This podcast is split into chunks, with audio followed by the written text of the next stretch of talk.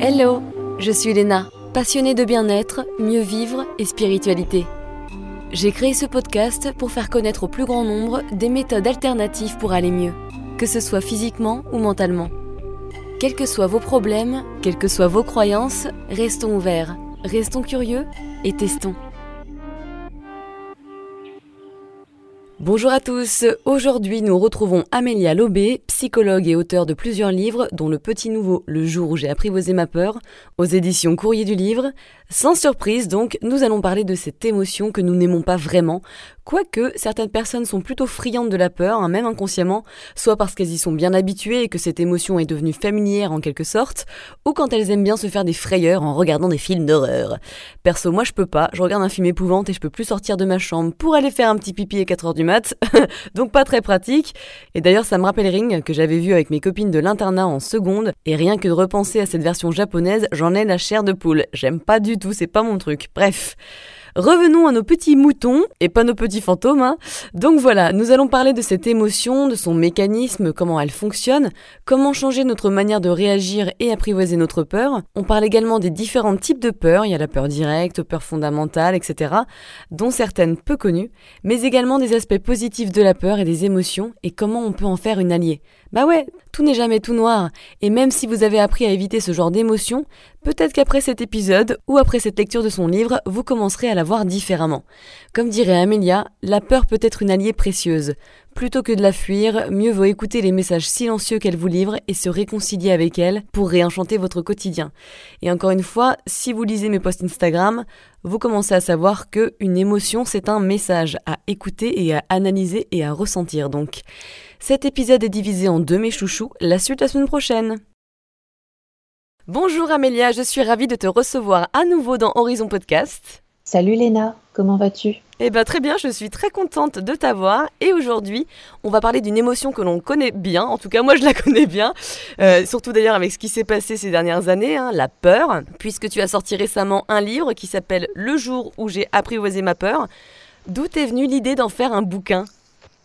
Alors, c'est parti d'une conversation que j'ai eue avec une éditrice euh, des éditions Très Daniel, enfin le courrier du livre, donc c'est une marque de Très Daniel, et qui m'a proposé euh, de lancer une collection sur les émotions. Et puis ensuite, bon, moi j'ai accepté parce que je trouvais que c'était super intéressant, puis c'est un de mes sujets de prédilection. Hmm. Et ensuite, elle m'a proposé euh, l'émotion de peur en particulier. Et je me suis dit pourquoi pas, parce que finalement c'est une émotion que j'ai souvent ressentie dans ma vie. Donc euh, je la connais un petit peu, un petit peu beaucoup. Et puis euh, voilà, ça m'intéressait. Puis j'aime bien m'attaquer aussi à, des sujets épineux que personne ne veut traiter. c'est un peu mon habitude. Donc euh, voilà, j'aime bien les rendre accessibles et puis les rendre, enfin les traiter d'une manière très encourageante et optimiste. Ouais, c'est ça qui est pas mal dans ton bouquin, effectivement. Ouais. Donc toi, tu es quelqu'un qui a eu beaucoup peur. Est-ce que tu as encore beaucoup peur maintenant ou? Bah Justement, je, je pense que j'ai acquis une certaine sérénité, une certaine euh, maturité, sans doute. Hein. C'est aussi l'avantage de prendre de l'âge et puis d'avoir euh, travaillé un petit peu sur soi. Ouais, prendre de l'âge, je suis pas euh, sûre parce qu'il y en a qui ne changent pas trop. Hein. tu sais? Mais oui, effectivement, ouais, travailler sur soi, exactement. Oui, enfin, je pense avoir un, caractère évolutif. Enfin, J'aime bien justement franchir des petites étapes et puis... Euh, me sentir mieux qu'avant en fait. C'est le but de la vie selon moi quoi. Bah ouais, bien sûr. De pas se traîner des casseroles euh, toute sa vie. et euh, justement la peur, je, je, je, pense avoir à être sur un plateau là, être être bien en fait par rapport à tout ça, par ah. rapport à des peurs que j'ai pu avoir avant. Avoir un équilibre quoi. Oui. Et hmm. c'est pour ça que je me permets de dire qu'on peut vraiment évoluer sur ce sujet. Oui, et effectivement, complètement, et avoir un autre regard sur ces peurs. Oui, puis certaines peurs peuvent aussi disparaître. Ouais, ouais, exactement. Ça n'est pas inéluctable. Hmm. Vraiment. Ouais. Alors je sais que tu es hypersensible, comme moi, tiens donc. Est-ce que tu penses que les hypersensibles sont des individus qui ont beaucoup plus de peur?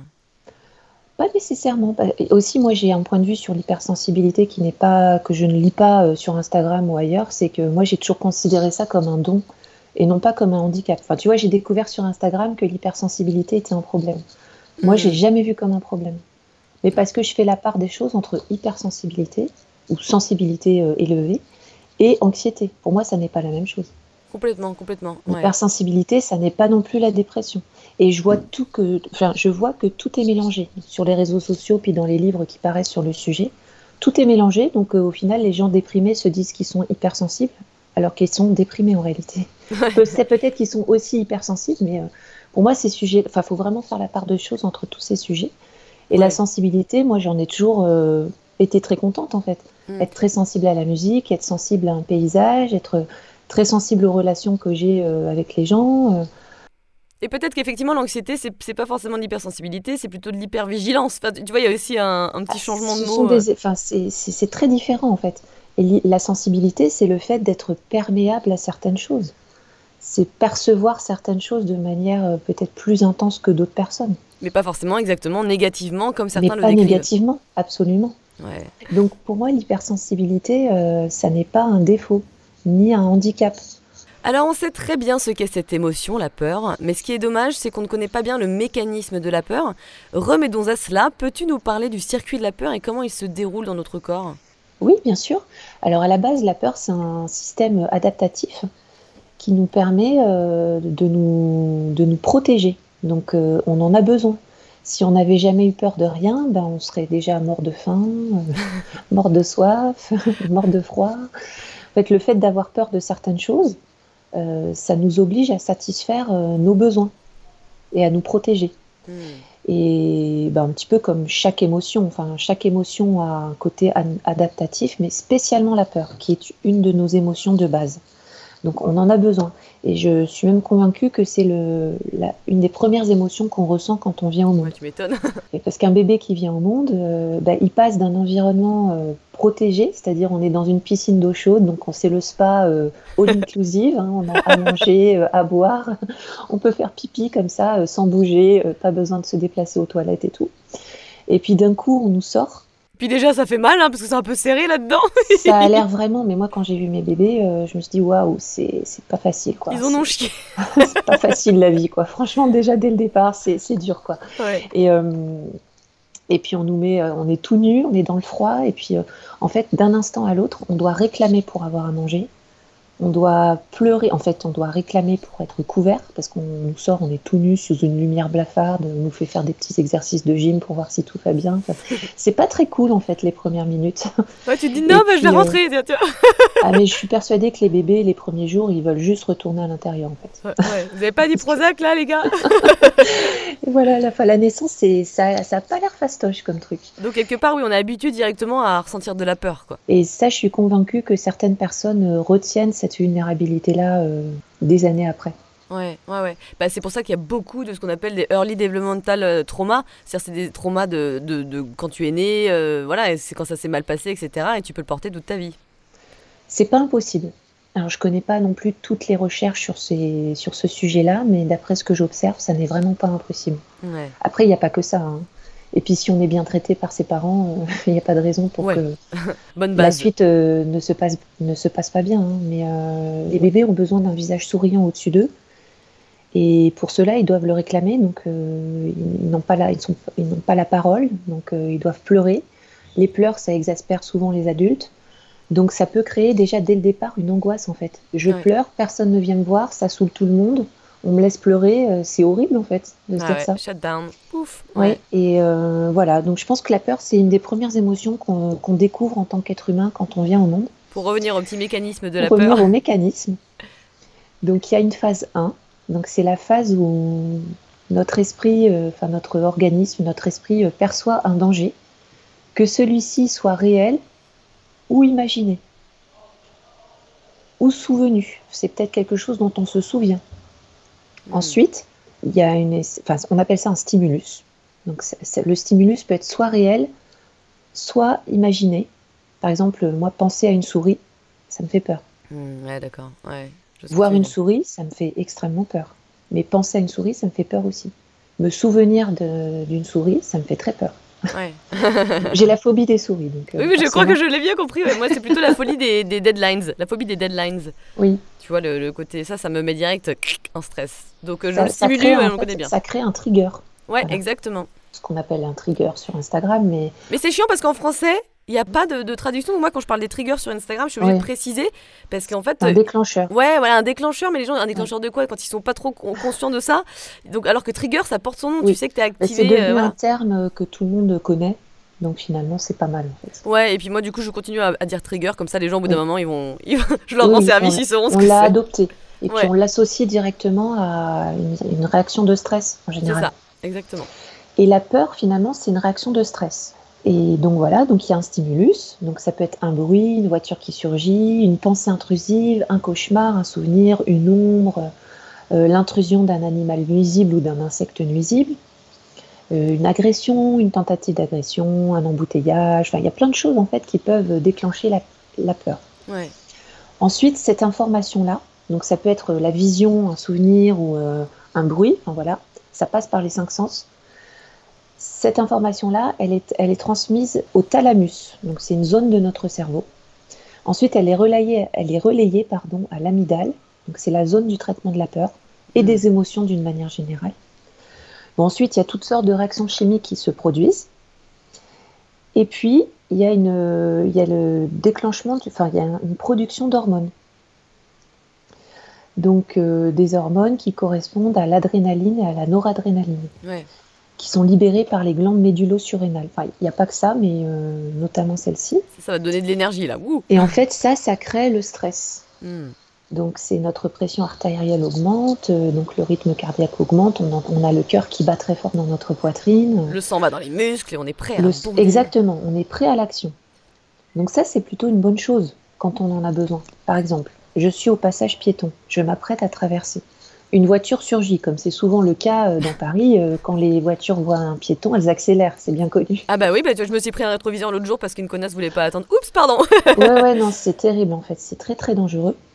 Donc là, on a besoin de la peur, parce qu'on tout à coup, on a peur, mais ça se passe en une fraction de seconde.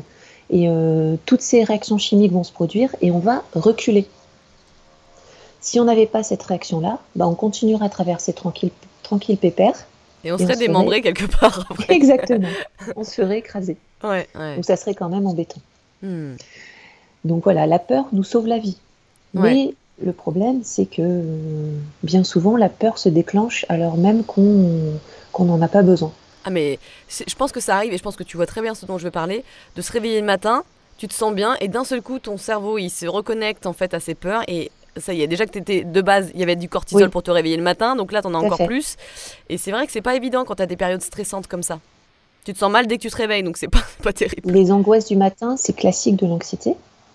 Justement parce qu'il y a un taux de cortisol plus élevé déjà naturellement pour nous faire euh, ouvrir les yeux et nous faire euh, sortir de l'état de sommeil. Et chez les personnes qui font de l'anxiété ou les personnes qui ont une anxiété de haut fonctionnement, tu sais, l'anxiété latente qui est là un petit peu tous les jours, ouais, ouais, ouais, euh, bah, le taux de cortisol il va être spécialement élevé. Ouais.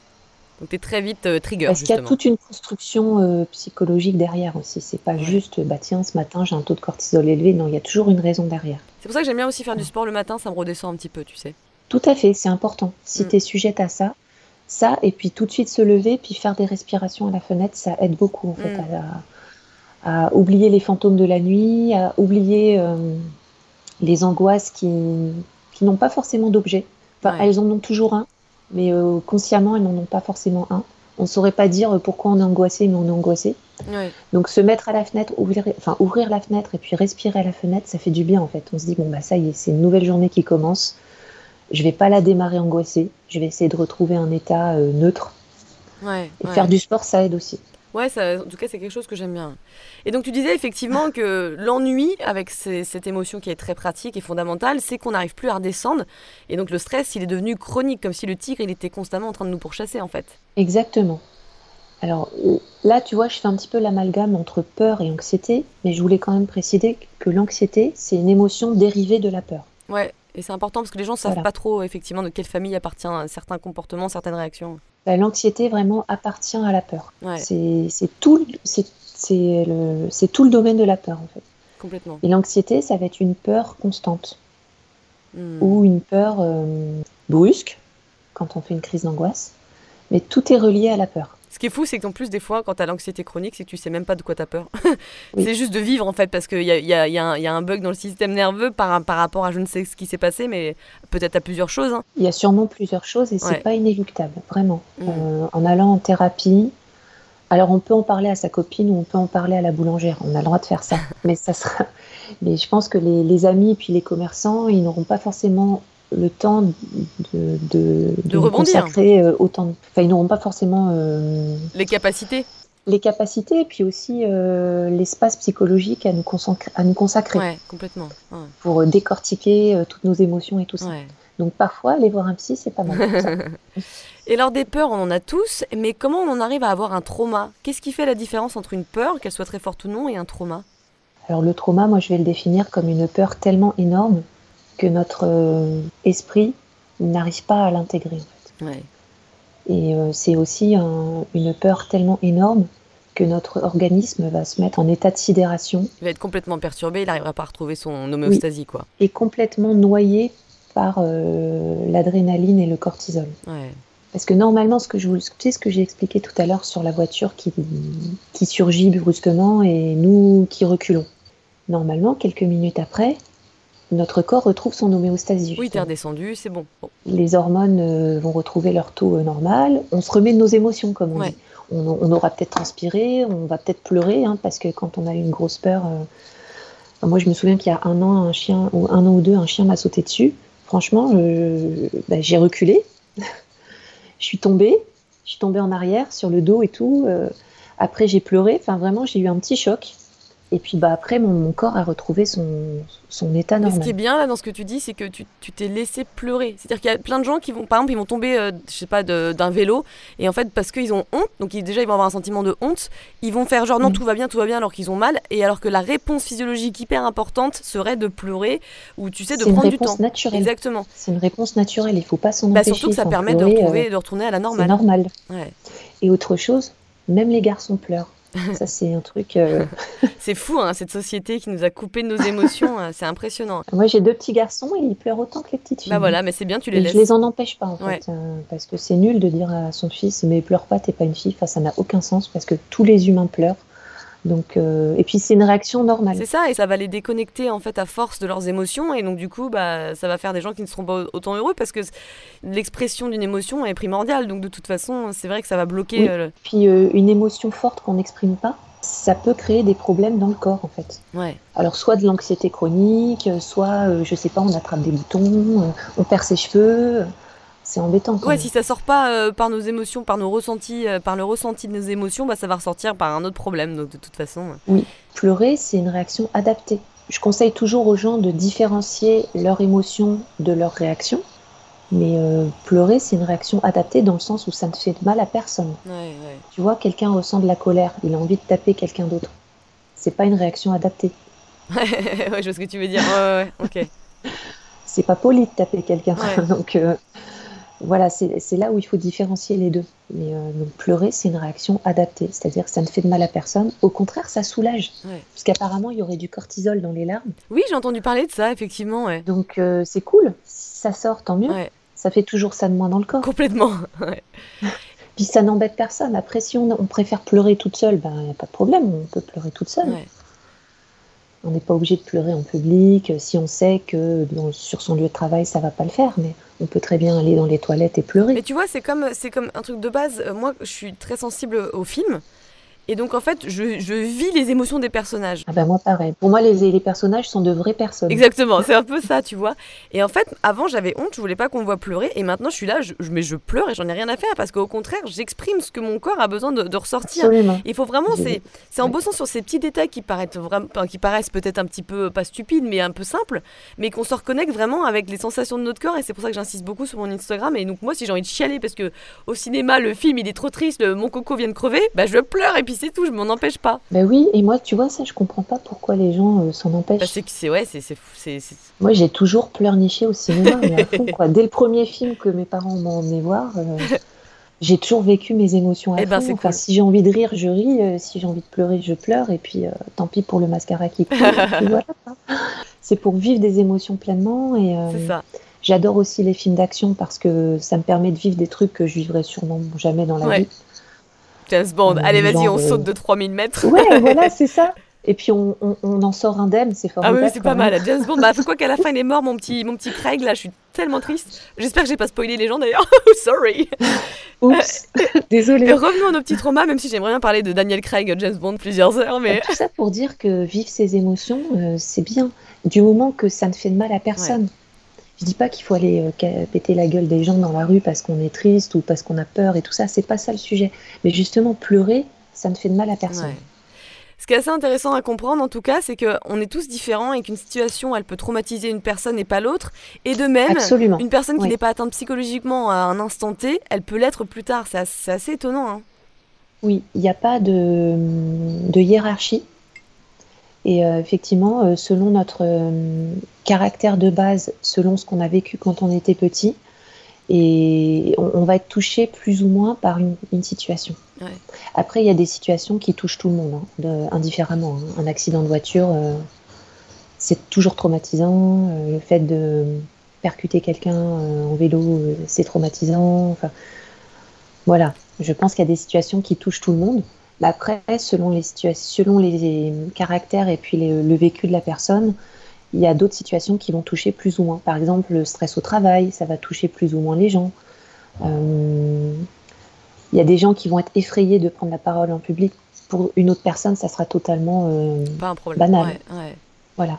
Ouais, donc c'est vrai que c'est marrant parce que c'est vraiment plurifactoriel, c'est-à-dire que ça dépend aussi de ton éducation, ça dépend de ce que tu as vécu au passé, de ta capacité à gérer le stress, de ton verre si elle est à moitié plein ou à moitié vide quelque part entre guillemets. Exactement. C'est ouais. Et puis certainement aussi du travail que la personne a déjà fait sur elle ou pas. Ouais, ouais, ouais complètement. Parce que je, le répète une fois encore, c'est que rien n'est inéluctable. Mm. On peut toujours évoluer euh, sur le sujet de la peur. Ah bah, Ce qui nous faisait peur hier, ça peut ne plus nous faire peur demain. Bah, et ça, je trouve que c'est rassurant. C'est pour ça qu'il faut, il faut savoir les confronter et on va en parler. Mais c'est vrai que tu vois, moi, par exemple, si je pense à mon podcast, euh, j'avais donc déjà de base créer un podcast pour moi c'était une énorme une énorme peur. Puis ensuite c'était d'interviewer les gens parce que moi je parle vite, je parle pas forcément bien. Donc j'avais tu sais ces, ces espèces de préjugés sur moi-même qui m'empêchaient de, de, de m'apporter de la crédibilité et d'oser le faire. C'est vraiment un préjugé parce que tu t'exprimes très bien et tu es très vivant. Bah, disons que dans mon, dans mon dans mon cerveau, ça va très vite. Donc généralement, en fait, mon corps n'a pas le temps de suivre, tu sais, ce qui sort de ma bouche. Oui, je comprends. Mais c'est tout, je suis comme ça et maintenant je m'accepte. Et puis, et puis voilà, ça fait partie aussi d'un côté positif sûrement que j'ai. Mais, mais et pareil. Oui, et vraiment, enfin, je, je me permets de t'interrompre. C'est que toi, tu le, vois, tu le voyais de cette manière-là, mais euh, aux yeux des gens, ça n'est pas bizarre. Oui, c'est marrant. Hein, Au contraire, ça fait de toi quelqu'un de très vivant. Euh, euh, pertinente, euh, impertinente un petit peu. Bah on commence bien le matin avec ces petits compliments. et puis euh, très très vivante, très joviale. Ah bah c'est sûr que oui. Sympathique. Là pour le coup, je, je, suis vivante. On aime ou on n'aime pas, mais je suis vivante, là c'est sûr. en tout cas, et tu vois pareil, une énorme peur aussi, c'était de parler anglais parce que je fais des interviews avec des gens américains, canadiens, australiens, et ça pour moi c'était mais j'avais tellement peur, mais je l'ai fait. Et puis au fur et à mesure, bah, ton cerveau, bien sûr, il sera un petit peu stressé euh, au début, mais au fur et à mesure, on s'adapte. Et du coup, la réponse est positive. Et, c'est même pour notre estime de soi, je pense que c'est vraiment important. Tu veux dire que c'est important de s'exposer à ces peurs? Doucement, ouais. Alors justement, on peut peut-être parler de ça, comment on peut faire, parce qu'il faut déjà apprendre à l'accueillir et à entendre les messages que la peur a à dire. Et comment on peut faire pour avoir moins peur de la peur? Alors, le travail d'exposition, on peut le faire soit en thérapie, donc avec une psy, euh, ça fait partie des TCC. Alors, il n'y a pas que ça, hein. il faut aussi comprendre d'où vient notre peur, essayer de euh, changer le regard qu'on a sur les choses qui nous font peur. Ça, c'est très important parce que parfois, ça peut suffire. Quand on décide que tel truc ne nous fait plus peur, bah, on n'a plus de réaction de stress. Tu vois ce que je veux dire? Ça enlève l'anxiété en fait. il faut un tilt aussi. Si tu décides un jour que finalement aller dans la rue, ça ne fait plus peur, eh ben, tu vas dans la rue, puis tu n'auras plus peur. Oui, mais des fois, tu as quand même des réactions physiologiques, tu sais, même si tu te dis ça et qu'en fait tu sors et... À force, mais c'est un travail, c'est un travail sur soi. Mais euh, c'est justement le but, une fois que tu décides, euh, et ça c'est enfin, dans le travail sur l'anxiété sociale, le jour où tu acceptes l'idée que personne ne te regarde, ou peut-être une personne va te regarder parce qu'elle aime bien tes cheveux, elle aime bien ta robe, ou elle aime bien tes chaussures. Ou juste parce qu'elle te croise au niveau du regard, quoi. Ou juste parce qu'elle te voit, mais elle te regarde pas spécialement. Le jour où tu acceptes cette idée-là, bah, l'anxiété sociale, elle disparaît euh, à 75%. Ouais puisque l'anxiété sociale, elle est énormément liée à la peur du regard des autres et à tout ce qu'on construit autour de ce regard, tout ce qu'on imagine. C'est fou, alors qu'en fait, les personnes, elles nous, elles nous calent même pas et qu'effectivement, c'est par rapport à nous, c'est ce qu'on bah, s'invente. elles nous calculent pas, en fait, euh, ou elles nous voient, mais elles nous ont oublié cinq secondes après. Donc, euh, le jour où on accepte cette idée-là, ça va tellement mieux. Ouais, complètement, ouais, exactement. Après, il reste toujours 25% d'habitudes ancrées parce que comme tu disais, effectivement, le corps peut se mettre à réagir alors même qu'on a décidé qu'on n'avait plus peur. Mais ça, c'est aussi en s'exposant à certaines choses, puis en continuant de faire ces exercices d'exposition, on arrive à, comme tu disais tout à l'heure, shut down euh, les réactions, mm. à, ne plus provoquer de réactions. Et c'est vrai, est-ce que toi, tu, conseilles avec euh, tes clients, de, par rapport à cette technique d'exposition euh, au fur et à mesure, de se, de se rassurer, en fait, de s'envoyer des messages un peu de sécurité, tout va bien, c'est ok, t'es hyper courageuse Moi, je, compte, je, absolument, bien sûr, il faut toujours qu'il y ait aussi une récompense. Et euh, donc moi vraiment je conseille pour les aux personnes qui souffrent d'anxiété sociale ou d'anxiété tout court, hein, c'est de, se de continuer, même quand ça va mieux, c'est de continuer de se lancer des petits défis régulièrement. Alors ça peut être une fois par an ou une fois tous les six mois, mais parce que ça peut revenir en fait. Il faut continuer euh, toujours de, de creuser ce sillon de réassurance. Ouais, pour augmenter notre capacité à gérer notre stress biologique en fait. Exactement, parce que quand pendant des années on a, on a réagi d'une certaine façon, ça a creusé un sillon, tu sais. Comme une habitude, tu veux dire ou Comme une habitude. Un réflexe. Comme le lit, comme le lit d'une rivière euh, qui se creuse à force, à force euh, de sentir l'eau passer en fait. Hmm. Et euh, à force d'avoir ces réactions-là, et ben voilà, ça a creusé un sillon, un sillon de neurones, tu vois. Et le jour où on décide de réagir autrement, bah, c'est toute une rééducation de notre cerveau pour voir les choses autrement, pour envisager les choses autrement, pour réagir autrement, pour se féliciter autrement d'avoir fait tel ou tel truc. Et on doit creuser un nouveau sillon. Et ça, c'est grâce à la neuroplasticité, j'imagine, et ça se prend plusieurs semaines pour qu'une habitude soit ancrée. Ça prend même plusieurs mois. Oui, tout dépend effectivement Je de. Te dire le contraire. on règle pas ses angoisses en trois mois. Enfin, les gens qui disent oui, alors j'ai trouvé une méthode miracle qui va régler tous mes problèmes en trois mois, ça n'existe pas. C'est des mois et des mois de répétition. Mais ça marche, ça marche vraiment. Et puis il faut continuer de se lancer des petits défis, de s'exposer à, des trucs qui nous faisaient peur Encore une fois, hein, il s'agit de sortir de sa zone de confort si on veut réussir à évoluer personnellement. Et de sortir régulièrement en fait. Donc euh, ça peut être euh, des petits défis du type euh, bon bah avant je n'osais pas aller toute seule boire un café, bah, je vais je vais y aller. Voilà, je vais aller au café, je vais m'asseoir en terrasse et puis je vais commander un café. Mais c'est marrant ça parce qu'il y a pas mal de gens et notamment, euh, tu sais, pour aller au cinéma, au concert, moi perso, j'en ai rien à faire, ça me dérange pas du tout. Si j'ai un artiste que j'ai envie de voir dans un concert, je suis au contraire très contente, je suis peinard, euh, j'écoute mon truc. Mais effectivement, il y a pas mal de personnes qui n'osent pas. Par exemple, alors moi par exemple, j'oserais pas trop manger toute seule. Euh, dans un restaurant. Ça, c'est pas trop mon truc, tu vois. Oui. Je serais un peu mal à l'aise, je sais pas, ça serait bizarre. C'est rigolo, hein. Oui, je comprends. Je comprends. Moi, quand je travaillais en entreprise, je n'osais pas aller toute seule à la cantine. Ouais c'est idiot parce qu'on a besoin de se nourrir, tu vois. Qu'est-ce qu'on est On a besoin de manger le midi hein. quand même un peu. Oui. Et euh, maintenant, euh, je mange chez moi, donc c'est le, c'est plus le problème. Mais ça, ça aurait été un exercice que j'aurais pu me lancer à moi-même. En fait. Enfin, un petit défi. Oui, c'est sûr, exactement. J'aurais pu me dire bon bah ok, j'ai faim, je vais pas attendre qu'une autre collègue soit libre ou un autre collègue pour aller manger. En fait, c'est idiot de s'empêcher de manger. C'est un besoin naturel, donc. Euh, complètement. ça, ça serait un exercice intéressant à faire. C'est d'y aller en se disant c'est totalement normal ce que je suis en train de faire. C'est normal. Je prends mon plateau euh, au self, euh, je mets des trucs dessus, je m'assois et je mange. Et puis surtout, il a rien de bizarre. encore une fois, on en fait tout un pataquès parce qu'on a peur du regard des autres.